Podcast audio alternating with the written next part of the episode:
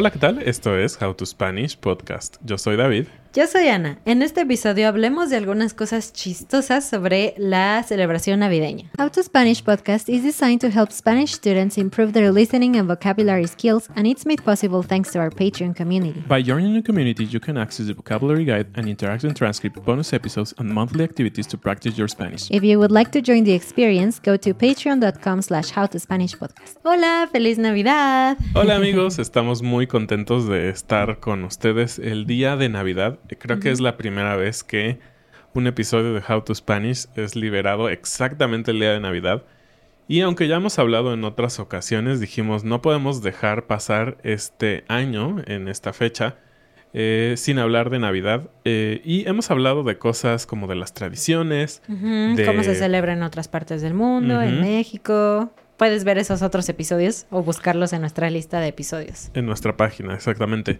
Pero hoy quisimos darle un enfoque diferente, un poco interesante y chistoso, tal vez. eh, porque te vamos a hablar de cosas culturales, sí, de cosas que pasan en México y tal vez en otros lugares. Pero cosas que no, no son lo más eh, bonito de No, la no es la mejor parte de la Navidad. Exactamente. Y obviamente no es que no nos guste la Navidad, no nos malentiendas. Eh, nos gusta bastante, nos gusta, eh, para nosotros es muy importante su significado. Pero también sucede esto, también hay cosas un poco desagradables a veces. Y pues bueno, vamos a empezar con algunas cosas que suceden o pueden suceder en diferentes ambientes. Pueden suceder en, en casa, eh, con la familia, pero principalmente en la escuela o en el trabajo. ¿De qué estoy hablando, Ana? De los intercambios, David. Ah, perfecto, Ana. Pues sí, los intercambios, como dice su nombre, es cuando cambias una cosa por otra. Como ¿no? un trueque. Como un trueque, sí, más o menos. Pero pues es cuando eh, una persona te da un regalo y tú a cambio le das a otra persona otro regalo, ¿no? Otros nombres eh, con los que se conoce puede ser Santa secreto o amigo secreto. Y esto del amigo secreto, no sé si pasaba en tu escuela. eh, nosotros hacíamos eh, un, un nombre, obviamente nadie sabía qué, qué- qué persona le estabas dando, y le dabas cada viernes un pequeño regalito, una goma, un lápiz o Un algo lápiz. muy sencillo. Cuando eres niño los lápices son muy importantes, siempre se pierden. Eh, entonces, al final, ya que se acercaba el tiempo de Navidad, dabas como el regalo Grande. grande, ¿no? Pero bueno, ajá. Pues sí, en estos intercambios se hacían papelitos, nada, nada elegante, ¿no? Se escriben en un papel los nombres de las personas, luego se hacen bolitas, se echan en algo tampoco muy elegante, puede ser Una bolsa, una bolsa de papel o de plástico, lo que sea, y pues se revuelve, ¿no? Se hace una rifa y entonces una persona saca un papelito y te dicen, si sacas tu propio nombre, lo regresas a la bolsa, ¿no? Y muchas veces el problema era cuando sacabas el nombre de alguien que te caía mal, ¿no? Que era tu enemigo o simplemente alguien que no conocías muy bien y pues era incómodo sentir que le ibas a dar un regalo. Algo interesante e importante de los intercambios es que tú no tenías mucha decisión sobre ellos. Muchas veces estos intercambios los organizaba, puede ser la maestra en el salón de clases, o en el trabajo el jefe del departamento, o tal vez la compañía decía, vamos a tener un intercambio y tienes que participar. Entonces, algo que era eh, como parte de las reglas de los intercambios es que normalmente había un monto. Un, un monto es una cantidad de dinero. Entonces se dice, el regalo tiene que ser aproximadamente de, no sé, 200 pesos. 200 pesos, ¿no? Y lo que esperas con eso, lo que tratas de lograr es que sea un, un evento justo. Es decir, si tú vas a poner 200 pesos, alguien te va a regresar 200 pesos en especie, por así decirlo, ¿no? Y solo para darte un poco más de vocabulario, así como dijo David justo, una forma muy casual de decir eso es parejo. ¿no? Queremos que sea parejo, todos eh, la misma cantidad, nadie pone más dinero, nadie pone menos dinero. Exacto. Y pues sí, ¿sabes? Aquí te, te va uno de mis traumas infantiles. Eh, cuando, pues cuando estás en la escuela y sacas el papelito y te cae mal la persona que sacó, de cuyo nombre sacaste, a veces la gente hacía cara como de, ay, no, ¿por qué me tocó esta persona? Y cuando yo veía que alguien hacía eso, yo secretamente decía, ¿qué tal que le saqué, que, que le ah. salí yo? Y, que le caigo mal y que la persona ya no me quiere dar un regalo. La verdad es que yo sí sufría. Pero este, bueno, en general creo que no, no había un problema. Y bueno, hay gente como yo, que es como muy cumplida y así, 200 pesos, 200 pesos, aquí está y voy a comprar el regalo como una semana antes y lo voy a envolver y lo voy a tener listo, etcétera, etcétera. Y hay personas como David.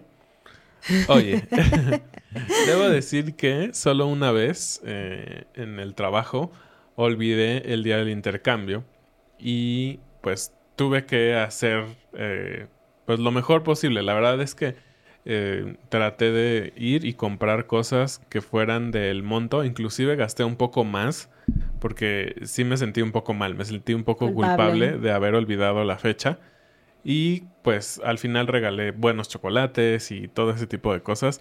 Pero no, no, no lo hice antes. No, no compré una envoltura bonita de Navidad. Yo a eso me refería, al tiempo antes, ¿no? A que no cumplieras. Pero bueno, si hay gente que no es ni como yo ni como tú. Pero gente que de plano le valía. O sea, se le, olvidaba y es como, ay, no, y no trae nada ese día o a lo mejor se le olvidó y se y compra un chocolate o un chicle súper horrible y chafa ahí en la tienda nada más antes o, o pues no sé, ¿no? Y, si es porque no tiene, no sé, dinero para comprarlo, ok, lo entiendo. Y qué horrible, qué presión social de tener que participar en algo en ese caso.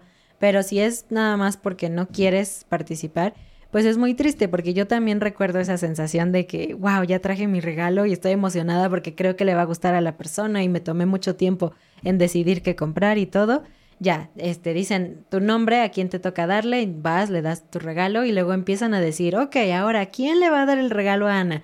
Y se levanta el chavo que no trae nada, ¿no? O se levanta la persona que trae ahí un chicle todo feo y tú así de, ¿por qué me tuvo que dar esta persona?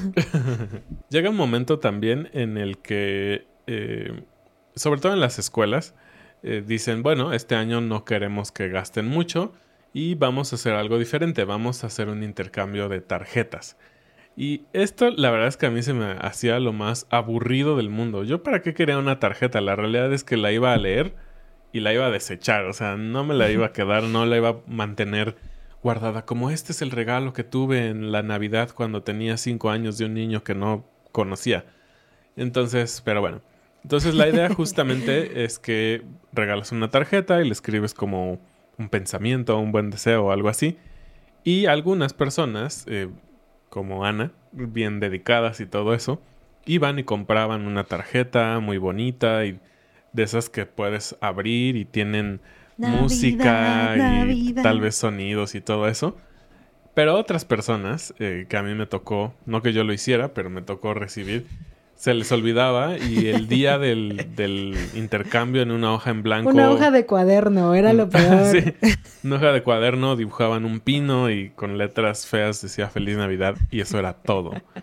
Y entiendo, cuando eres niño a veces tu mamá te va a decir, no vamos a estar gastando en eso, ¿no? Si no hay suficiente dinero o lo que sea. Pero bueno, también se ve como el esfuerzo que le ponen, ¿no? Algunos niños. Sí, tú cuéntanos si has estado en intercambios en tu, en tu familia o en tu trabajo o escuela. Eh, pues si alguna vez te tocó un mal regalo o un muy buen regalo, ¿no? Quién sabe. O tal vez hiciste las paces con tu enemigo porque te dio un buen regalo ese año. bueno, pues hablemos de otras cosas. Además de los intercambios están las posadas. ¿Qué son las posadas? Bueno, las posadas son unas fiestas eh, que se tienen en esta temporada. Y anteriormente estas posadas tenían como la... Eh, una connotación más religiosa. Hoy en día significan como solo una fiesta en esta temporada. Y bueno, eh, había varias posadas, ¿no? Durante la temporada navideña. Sí, de hecho lo estoy viendo aquí. Dice que eh, tradicionalmente son nueve posadas. Inician el 16 de diciembre y la última es del 24 de diciembre. Esta es una, tradición católica. Eh, y lo que se hace es que eh, durante estas fiestas los vecinos o los amigos, casi siempre son vecinos, ¿no? Porque son los que viven ahí cerca, pues eh, empiezan a cantar en el nombre del cielo, os pido posada, como español de España. Os pido posada. Esa es como una canción muy la, la, la, la, la. Y es interesante porque el punto es cantar esta canción en varias casas y todas te dicen que no, excepto la última, que sí abre sus puertas y ahí empieza la fiesta. Pero es chistoso que escuchas a los vecinos cantar esta canción una y otra y otra y otra vez y tú dices, ya, por favor, alguien que dele alguien posada. abra la puerta. Y bueno, ¿qué es posada? Eh, hoy en día significa más como Fiesta. como fiesta y Navideña. esto, ¿no? Pero en realidad la palabra significa dar alojamiento, ¿no? Y justamente viene de la historia bíblica en donde eh, María y José están buscando un lugar donde dormir y no había posada, no había un lugar donde quedarse. Entonces, esa es la idea. Y pues ahora en las posadas, eh, sea la representación religiosa o una fiesta nada más, lo que tienen generalmente en común es que hay ponche, ¿no? Esta bebida navideña que es como un té muy dulce de Jamaica con frutas. Las más tradicionales son tejocotes, que son unas bolitas naranjas, eh, guayabas, caña de azúcar, Canela. canela y manzana, si no me y equivoco. a veces para endulzar eh, Piloncillo. piloncillo, que es este como dulce muy mexicano, ¿no? Que ya hay otros tipos de ponche, ¿no? Pero es como lo que no puede faltar en, en una posada. Y además de eso, la piñata. Así es. Eh, como ustedes saben, la piñata se ha vuelto uno de los emblemas de México en el mundo, junto con los mariachis, los tacos, muchas cosas. How to. Spanish. How to Spanish. Ah, Día de Muertos también Ah, se sí. ha vuelto muy popular en el Claro, mundo. How to Spanish y Día de Muertos están al mismo al nivel. mismo nivel. Y bueno, las piñatas eh, forman parte importante de una posada. Casi no puede haber una posada sin piñata, o sería así como... ¿Y la Qué piñata? triste. No hay. Ah, bueno, pues sigamos comiendo. Eh, y originalmente o idealmente las piñatas son para los niños, pero realmente es que es una diversión para todos. Y suceden muchas cosas alrededor de la piñata. Eh, hay canciones eh, y la persona que va a estar Pegándole. pegándole a la piñata recibe algo no muy padre antes de empezar. Sí, bueno, se les eh, vendan los ojos. Se me olvidó la palabra por un segundo. Se les vendan los ojos o se les cubren los ojos para que no puedan ver dónde está la piñata, lo cual ya es bastante peligroso. Y después los giran en su mismo eje varias veces para desconcentrarlos un poco, que estén mareados y se vuelva más complicado romper la piñata. Entonces, como ya están mareados, la gente, cuando le están pegando, están grite y grite, a la derecha, a la izquierda, y algunos tienen muy buen corazón y de verdad quieren ayudarte a romper la piñata, pero hay otros que gritan otras cosas solamente para desconcentrarte. Y pues es chistoso ver a la persona dando palazos al aire porque no tienen idea de dónde está la, la piñata, pero también es un poco peligroso cuando ves que se empieza a acercar a la gente y toda la gente, ¡ay! empieza a correr y a quitarse porque si no les van a pegar. ¿Escuchaste lo que dijo Ana? Dijo, están grita y grite. ¿Recuerdan el episodio pasado? Ah. Sí. Bueno, ahí se los dejamos de tarea si no lo han escuchado para que vean que es una estructura de Ah. español que usamos naturalmente. Ana estaba muy emocionada contando su historia. no estaba pensando en no la estaba gramática. pensando en la gramática. Pero bueno, así es. Entonces, eh, el tema de la piñata puede ser peligroso cuando están golpeando la piñata y lo que decíamos que están mareados y hay personas cargando la piñata, moviéndola aparte para que sea más difícil. Eh, algunas personas son muy eh, sabias y ponen palos de escoba frente a las personas para que si la persona que le está pegando a la piñata se acerca a las personas, lo bloquea, ¿no? Es casi como, Como espadas. como espadas deteniendo a la otra. Y bueno, ¿de qué están hechas las piñatas? Eh, originalmente, hace muchos años, porque ahora ya no es tan común, las piñatas estaban hechas de barro. Mm. Y el barro, obviamente, es duro. Es, eh, es como algo que utilizas en tu cocina a veces. Como ¿no? tipo cerámica, ¿no? O sea, se, me se me figura. No es cerámica, pero es similar en cuanto a que se rompe. Exactamente. Entonces era una olla de barro, así le llamábamos. Y encima se este, ponían cosas bonitas, ¿no? Papeles y los picos y todo esto. Pero algo que volvía muy interesante a la piñata de barro es que se volvía un arma. un arma mortal. Porque cuando se rompía, obviamente, eh, puede formar partes o se rompe en partes de diferentes figuras y unas de ellas pueden volverse casi como cuchillos, como cosas muy eh, puntiagudas que pueden lastimar. Y hay mil historias y hasta imágenes y videos si buscas en internet. No busques. De personas que les cae la piñata y están sangrando y es, es todo un tema. Pero no te preocupes. Bueno, querías decir algo del sonido de la piñata, ¿no? Ah, claro, sí. Algo que me encanta o me encantaba de estas piñatas es que cuando se rompen emiten un crujido, un sonido muy especial que tú sabes que se rompió la piñata y es el momento de lanzarse, casi como cuando dicen los jugadores de béisbol que pegan a un home run, que suena como el bat y la pelota un sonido muy especial, así mismo suena un, una piñata.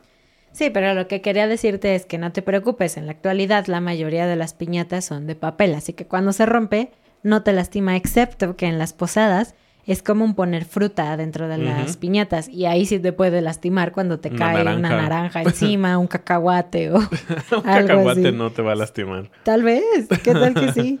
Bueno. ajá, y perdón, ¿no creas que de papel nos referimos a que son muy eh, suaves y fáciles de romper. de hecho, son más difíciles porque lo que hacen es poner mucho papel con un pegamento que llamamos engrudo y se vuelve como muy duro, muy duro pero a la vez elástico. Entonces ah. no se puede romper tan fácil. Y te quiero hablar de canciones, ¿ok? Eh, hablando de piñatas, hay algunas canciones que se cantan eh, y no tienen mucho sentido y solamente son divertidas. La primera es que cuando una persona está pegándole a la piñata, tiene un tiempo definido para pegarle. Pero no es como que estás contando 10, 9, 8, sino que cantas esta canción y cuando se termina la canción, se termina tu turno. Y la canción dice, dale, dale, dale, no pierdas el tino, porque si lo pierdes, pierdes el camino. Ya le diste una, ya le diste dos, ya le diste tres y, tu, tiempo, se, acabó. Y, todos gritan al final, y tu tiempo se acabó. Exacto. Pero bueno, hay otra canción. Que se muchas veces como que se juntan. Ajá. Porque cuando una persona le pega y no se rompe, entonces la multitud lo molesta, le hace burla y le canta esta canción que no es nada bonita y de hecho deberíamos dejar de hacerlo, pero bueno, es ese niño o esa niña, dependiendo si es hombre o mujer, es muy tonto, es muy tonto, se parece a su papá o a su mamá y, ya, la gente se ríe.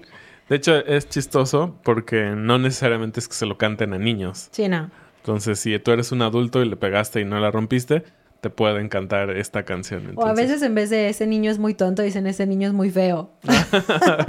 bueno, digamos que nuestras posadas tienen mucho humor y violencia eh, emocional. Ay, bueno. Y bueno, sigamos con, canciones, porque eh, hay muchas canciones en esta época. Eh, la mayoría de ellas son muy bonitas y mm. cuentan la historia de, de la Navidad y todo esto. Pero hay canciones que no tienen sentido y que son muy populares, forman parte de la cultura popular. Las puedes encontrar en centros comerciales, en, las posadas. En los festivales de los niños. En los festivales de los niños en la escuela, pero que no tienen sentido. Así que, a ver, cuenta, tú que eres la rocola de esta familia. Sí. Dinos la letra de esa. Por si no lo saben, yo escucho una canción una, dos veces y ya me la memoricé, ¿no? Entonces la puedo odiar, pero me la sé. Entonces, esta canción en particular, el otro día estábamos hablando David y yo, que no tiene nada de sentido. Eh, se llama Los peces en el río, si no me equivoco. Y dice la primera parte, la Virgen se está bañando entre cortina y cortina, su cabello, sus cabellos son de oro y su peine de plata fina. Eso dices, ok, ok, una Virgen sí, está bien. Pero luego dice, pero mira cómo beben los peces en el río, pero mira cómo beben por ver a Dios nacido. Beben y beben y vuelven a beber los peces en el río por ver a Dios nacer. Y no sé, tú dime, ya te vi que estás buscando, pero los peces beben, ¿sí no? Sí, sí beben, pero, ok. Al estar en, su estado natural, que es el agua, no los ves beber. O sea, es como si dijeran, pero mira cómo respira Ana. es como la cosa, la cosa más ridícula porque no vas a ir a un río a ver cómo bebe el pez. Lo vas a ver nadar. Lo vas a ver nadar, no vas a ver que está tomando agua. Sí, los peces, científicamente los peces sí beben y de hecho beben más líquido que nosotros en relación a su peso. Eh, pero, de- y de ahí sacan el oxígeno, ¿no? Que es importante, obviamente. Pero bueno, el punto es que la canción dice, mira cómo beben los peces en el río. No tiene sentido, no tiene sentido. Para mí esa canción, de hecho, me parece molesta porque me parece muy ridícula que alguien vaya a un río a ver un pez tomar agua. Pero bueno, ¿qué otra canción tenemos que también es así un poco chistosa? Bueno, a mí no me gusta, ¿ok? El gusto se rompe en géneros, que es una forma de decir que a cada persona le puede gustar algo diferente y está bien. Pero a mí, Ana, me choca la canción del burrito sabanero. Con mi burrito sabanero voy camino de Belén. No me gusta, pero la puedo cantar. sí, se lo sabe. ¿Y qué es un burrito sabanero aparte? No sé, no sé qué es un burrito sabanero. Sábana. eh, Suena un burrito habanero, como un chile. Suena como que el burrito tiene una sábana y se la pone o algo así. Pero bueno. Sabanero. ¿Cuál es el significado de sabanero? Dice internet, referido a un animal o a una planta que crece en las sábanas. Ah, caray. Ok. No, pues no sé, no sé, pero el punto es que no me gusta para nada esta canción. Sí. Eh, y por último tenemos la canción de... Las de Luis Miguel, ¿no? ah, Ok, te voy a decir, si recibiste nuestro newsletter eh, la semana pasada, entonces, eh, pues ya sabes un poco sobre esto. Este es un pequeño comercial, nos gusta mucho hacer el newsletter. En él te compartimos un pequeño tip de español y muchísimos recursos que no son de How to Spanish, no estamos promocionando nuestros videos, sino que te decimos, puedes aprender a cocinar en español con este canal y puedes leer sobre astrolo- astronomía en este lugar en español, etcétera. Entonces es muy útil para ti para tener más fuentes de conocimiento en español. y Así solo es una vez al mes. Solo es una vez al No mes, te así vamos que a llenar tu bandeja de Exacto. basura. Si quieres puedes ir a nuestra página howtospanishpodcast.com y unirte al newsletter. Pero eh, lo que te quería contar es que hay un cantante que se llama Luis Miguel o Luis Mi o Luis Mi Rey o no sé, tienen Ah. El Sol de México se llama Ah. también. Y él ha sido famoso desde que era niño, desde que era chiquitito y pues ahora que ya es todo un señor, todo un Viejo rabo verde. un viejo rabo verde, dice David, ah, pues sigue siendo muy famoso. Y yo creo que México se puede dividir entre la gente que le gusta a Luis Miguel y la gente que lo odia, ¿no? Y bueno, a mí no me molesta, a mí me gustan algunas de sus canciones y David lo odia con todo su ser. El punto es que este señor sacó hace unos años un álbum de Navidad y se volvió muy popular, muy popular desde entonces hasta la fecha. Se ponen estas canciones en todos lados, o sea, vas a un café, vas a un, a un cafecito, a un Starbucks, a una plaza, a un festival de niños, a un mercado, donde sea, están sonando estas canciones de Luis Miguel. Qué horror. Y bueno, pues es, es un poco molesto escuchar lo mismo todo el tiempo, ¿no? Así es. Y bueno, eh, con esto terminamos este episodio que fue un poquito más conversacional, más relajado de lo que hemos estado haciendo. Hablamos un poquito más rápido para que tengas ese reto adicional. Tú de que final de estás año. en esa, en esa parte que necesitas mejorar tu español. Eh, y pues sí, muchas gracias por estar con nosotros un año más. Interesantemente, este es el episodio de Navidad y el último del año 2023. La próxima semana estaremos ya en un episodio del 2024. Es increíble. Estamos eh, en el año 6 Seis. de How to Spanish. Eso es súper loco. Muchas gracias y bienvenidos a nuestros nuevos patrones. Mike, Clay, Robin, Alex, Michi, Jennifer, Alex, Han Yell, Divine Love, Carlos, Carol, Arina, Alan, Jasmine. Y pues bueno, eso es todo por este episodio. Nos vemos la siguiente semana. Adiós. Ay, otra vez. Así déjalo. y pon la risa.